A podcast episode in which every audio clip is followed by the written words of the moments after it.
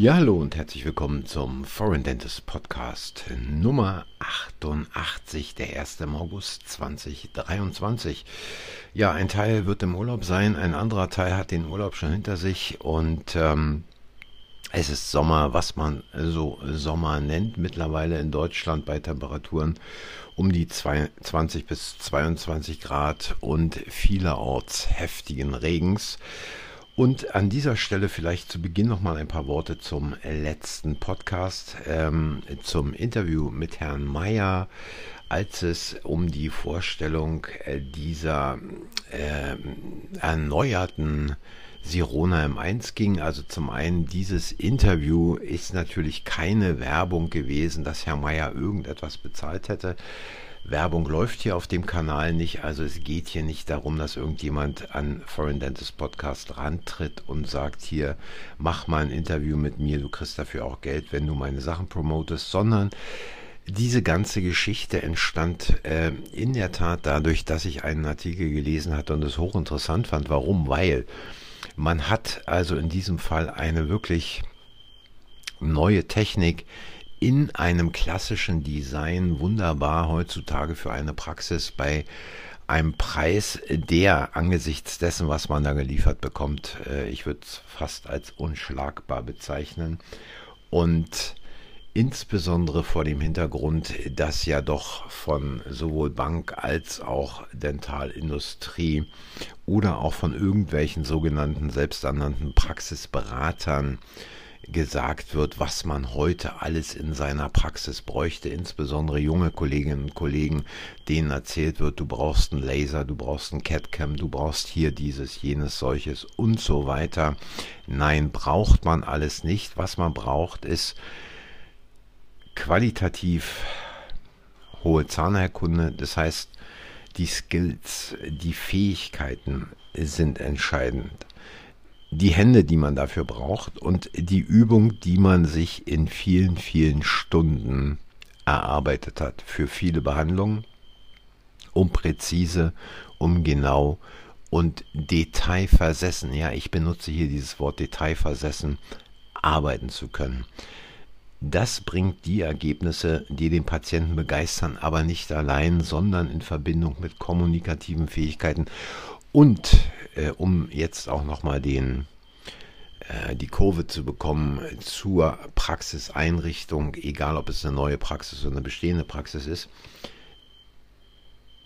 Wenn heute gesagt wird, äh, der Durchschnitts, die Durchschnittsinvestition für eine Zahnarztpraxis beträgt 500 bis 550.000 Euro, dann sage ich, da ist krass was schiefgelaufen, weil ich der Meinung bin, eine Praxis kann man gut für 150 bis 200.000 Euro einrichten, auf dem neuesten Stand der Technik, so dass man fantastisch gut arbeiten kann, so dass Patienten vom Interieur der Praxis begeistert sind und wer auch immer gerne 500.000 Euro ausgeben möchte, der sollte die 300.000 Euro, die er nicht für seine Praxis zur Einrichtung verbraucht, dann in persönliche Fortbildung sowohl zahnärztlicher Fähigkeiten als auch kommunikativer Fähigkeiten einsetzen. Und mit kommunikativen Fähigkeiten meine ich also ähm, die Verbesserung der kommunikativen Fähigkeiten bezogen auf erstens die Beratung des Patienten, Aufklärung des Patienten und zweitens natürlich die, äh, der entsprechende Umgang mit Mitarbeiterinnen. Aber, und da komme ich dann auch gleich hier zu einer anderen Geschichte, aber auch einer völlig anderen Art und Weise Patienten in Mundhygienesitzungen, in Individualprophylaxe-Sitzungen zu motivieren und dahin zu bringen, dass sie eben äh, egal welchen Index man jetzt nimmt, eine deutliche Verbesserung dieser Mundhygieneindizes zeigen und entsprechend sich selbst motivieren, eben dadurch, dass sie diese Verbesserung sehen. Und ich sage das deswegen, weil es gibt hier ähm, einen Artikel bei meiner Lieblingszeitschrift ZM Online Häusliche Mundhygiene, Problemfall Zähneputzen. da steht also, die Zahnputzleistung vieler Patienten ist vielfach unzureichend. Das ist auch schön bereits bekannt. Eine aktuelle Studie aus Gießen zeigt, dass selbst Motivation und guter Wille keine Verbesserung bringen. Und jetzt denkt man hier, wenn man diese Überschrift liest, ja gut, da hat man also eine Studie gemacht, wo Leute wirklich motiviert wurden, Patienten. Die Studie wurde mit 111 Universitätsstudenten durchgeführt und ähm, die haben also ähm, in einem vorbereitenden Setting sich die Zähne geputzt und nach dem Zufallsprinzip haben sie eine von zwei Anweisungen dafür erhalten. Eine Gruppe sollte die Zähne wie gewohnt putzen und die andere erhielt die Anweisung, putze deine Zähne so gut du kannst.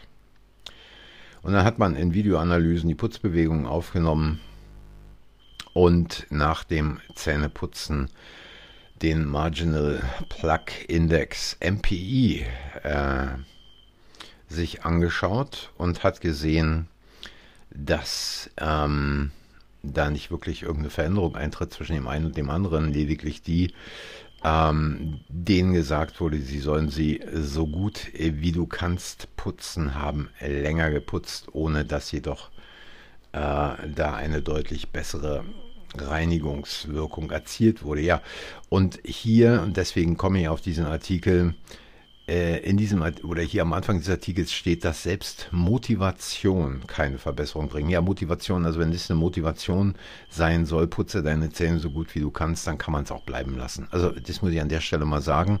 Und ich muss an der Stelle auch mal sagen, dass sämtliche Individualprophylaxe-Sitzungen, die bei mir in der Praxis stattgefunden haben, zwischen die erste, die Initialsitzung, zwischen einer Dreiviertel und einer Stunde gedauert haben. Und ich habe davon 95 Prozent dieser Sitzungen selber mit dem Patienten durchgeführt. Und ich habe in, ich würde sagen, 90 bis 95 Prozent der Fälle eine deutliche Verbesserung in der Mundhygiene des Patienten zur zweiten Sitzung gesehen, also von der ersten zur zweiten Sitzung. Und ich glaube einfach, und das ist der Punkt dabei, ähm, es wird viel zu viel Fokus gelegt auf eine materielle Ausrichtung der Einrichtung der Praxis, welche Geräte man haben sollte, welche Lampen man haben sollte, welche Farbe die Praxis haben sollte, welches Logo die Praxis haben sollte. Aber auf die tatsächlichen, wirklich wichtigen Dinge wird meiner Meinung nach viel, viel, viel, viel zu wenig Wert gelegt. Und wenn ich die Individualprophylaxe lediglich als etwas betrachte, was den Umsatz meiner Praxis erhöhen soll, dann kann ich es vergessen. Dann ist es für den Patienten irgendwann auch nicht mehr attraktiv, dahin zu gehen, insbesondere jetzt gerade eben, äh, wenn die Leute immer weniger Geld im Portemonnaie haben und sich fragen, was hat es eigentlich gebracht, halbjährlich, vierteljährlich, jährlich da zur Prophylaxe zu gehen und nicht wirklich irgendeinen signifikanten Unterschied selbst zu sehen, beziehungsweise dass sich da irgendetwas in der Mundhygiene äh, verbessert hat. Also darüber könnt ihr mal nachdenken. Ihr könnt auch meinetwegen äh, versuchen, meine Meinung zu ändern oder mir äh, eure äh, Meinung, eure Kritiken oder Anregungen dazu in die Kommentare schreiben es wird verdammt schwer werden, mich davon abzubringen, weil ich glaube, dass gerade die Individualprophylaxe die absolute Grundlage, die Basis, das Fundament für jede weitere Behandlung ist, egal was auch immer ich als Zahnärztin oder Zahnarzt später bei den Patienten mache. Und ich habe es, glaube ich, schon auch mal hier gesagt im Podcast. Es gab bei mir keine endgültige Versorgung, wenn sich der Mundhygieneindex nicht verbessert hat. Wenn ähm, die, ja, die Mundhygiene an sich genauso geblieben ist wie vorher oder sich nur leicht vielleicht verbessert hat. Dann gab es halt eine ganz normale Therapie mit provisorischem Füllmaterial Entfernung der Karies, provisorisches Füllmaterial. Und es gab keine Kronen, es gab keine definitiven Füllungen, nichts dergleichen, auch keine PA-Behandlung, weil diese Individualprophylaxe unabdingbar für alles weitere ist. Ja, so. Ähm, da hat jetzt natürlich schon wieder ein Teil abgeschaltet, weil äh, in vielen Teilen oder in großen Teilen äh, von bei Berufskolleginnen und Kollegen eine ganz andere Meinung herrscht, aber das ist mir auch völlig egal. Und äh, deswegen bleibe ich auch dabei. Und ich komme hier auch nochmal auf eine andere Sache zurück. Ähm, mittlerweile hat ja wohl die EU-Kommission äh, beschlossen, dass also ab 25, also 2025 es auch kein Amalgam mehr geben soll. Und ich habe dazu eine Diskussion irgendwo auf Facebook gesehen wo dann gerufen wurde, ja, aber was sollen wir dann machen? Gibt es dann die Kunststofffüllung vielleicht auf Kassenbasis und dann wird ja vielleicht dann die, greift ja da die Budgetierung und so weiter. Ja, die Budgetierung wird greifen und sie wird noch stärker greifen. Und es ist einfach das Ziel, kleinere, mittlere Praxen platt zu machen, nur noch große Praxen, medizinische Versorgungszentren zu etablieren weil man mit denen ganz anders arbeiten kann von Seiten äh, des Ministeriums, von Seiten der Krankenkassen und so weiter und so weiter. Man hat die viel besser unter Kontrolle. Und ich frage mich, wer heute, wer sich heute Gedanken macht darüber, dass Amalgam ab 2025 abgeschafft werden soll oder nicht mehr verarbeitet werden darf, ähm, aus welchen Gründen auch immer. Ich glaube, der hat kein Konzept in seiner Praxis. Der macht einfach nur, ähm, ja, die Kasse sagt und ich mache das jetzt auch mal, wie die Kasse sagt und äh, wie die KZV sagt und ich mache das jetzt so. Ich will ja keinen Ärger bekommen und natürlich und natürlich und natürlich. Äh, an der Stelle muss ich sagen, äh, wer so seine Praxis führt, der wird es nicht schaffen über 2030 hinaus, weil ähm, wer sich so ein bisschen auch politisch rechts und links mal informiert, der weiß, ähm, das ähm, World Economic Forum hat gesagt, 2030, dir wird nichts mehr gehören und du wirst glücklich sein und genau danach läuft's.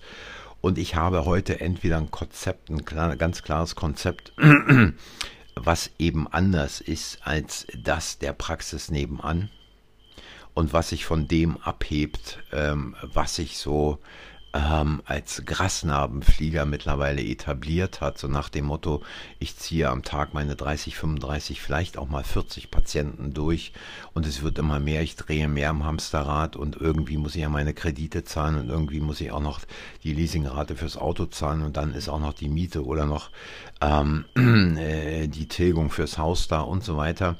Äh, es wird nicht mehr funktionieren. Es wird in der Zukunft nicht mehr funktionieren. Und äh, selbst wenn es jetzt gerade eben noch irgendwie funktioniert, ähm, das ist ein Trugschluss, dass man so weitermachen kann wie bisher. Und deswegen komme ich auch nochmal auf den Anfang hier zurück und sage, eine Praxis kann man kostengünstig zwischen 150 und 200.000 Euro einrichten ähm, und kann damit wundervoll unterhalb des Radars mit einer, ja, ich würde sagen, fast 90-prozentigen äh, Behandlung auf privater Basis Patienten einfach glücklich machen, Mitarbeiterinnen glücklich machen und selbst zufrieden dann quasi abends nach Hause gehen und sich darüber freuen, dass man eine wundervolle Arbeit geleistet hat und auch entsprechend entspannt dann nach Hause kommt. Ja, äh, also dieses, äh, diese Amalgamgeschichte äh, ist natürlich äh, schon so, wenn ich da an äh, England denke, da fliegt natürlich Amalgam tonnenweise in die Zähne hinein und die Engländer denken nicht darüber nach, dieses Amalgam abzuschaffen, sondern es ist halt einfach dort der wichtigste Füll äh, Werkstoff ähm, bei äh, Patienten, die dann privat gern zahlen wollen, die bekommen dann auch eine Kunststofffüllung. Aber äh, es ist eben auch in England gerade was, ähm, ja, nicht nur die Frontzähne anbelangt, sondern auch die Seitenzähne, richtig gut im Mode, Veneers zu machen. Also ich habe da Veneers gesehen von sieben bis sieben oben und Oberkiefer, Unterkiefer. Dass es einem nur so die Schuhe auszog. Ja, ähm, also auf qualitativ, ähm, auf wirklich grässlichem Niveau. Gut, und dann äh, äh gibt es hier vom äh, Verband, wollen wir mal gucken, Verband medizinischer Fachberufe, ähm, den Spruch ohne MFA keine Versorgung. Und äh, die fordern also eine höhere Wertschätzung der medizinischen Fachangestellten für enormes Engagement in den Praxen. Ähm, und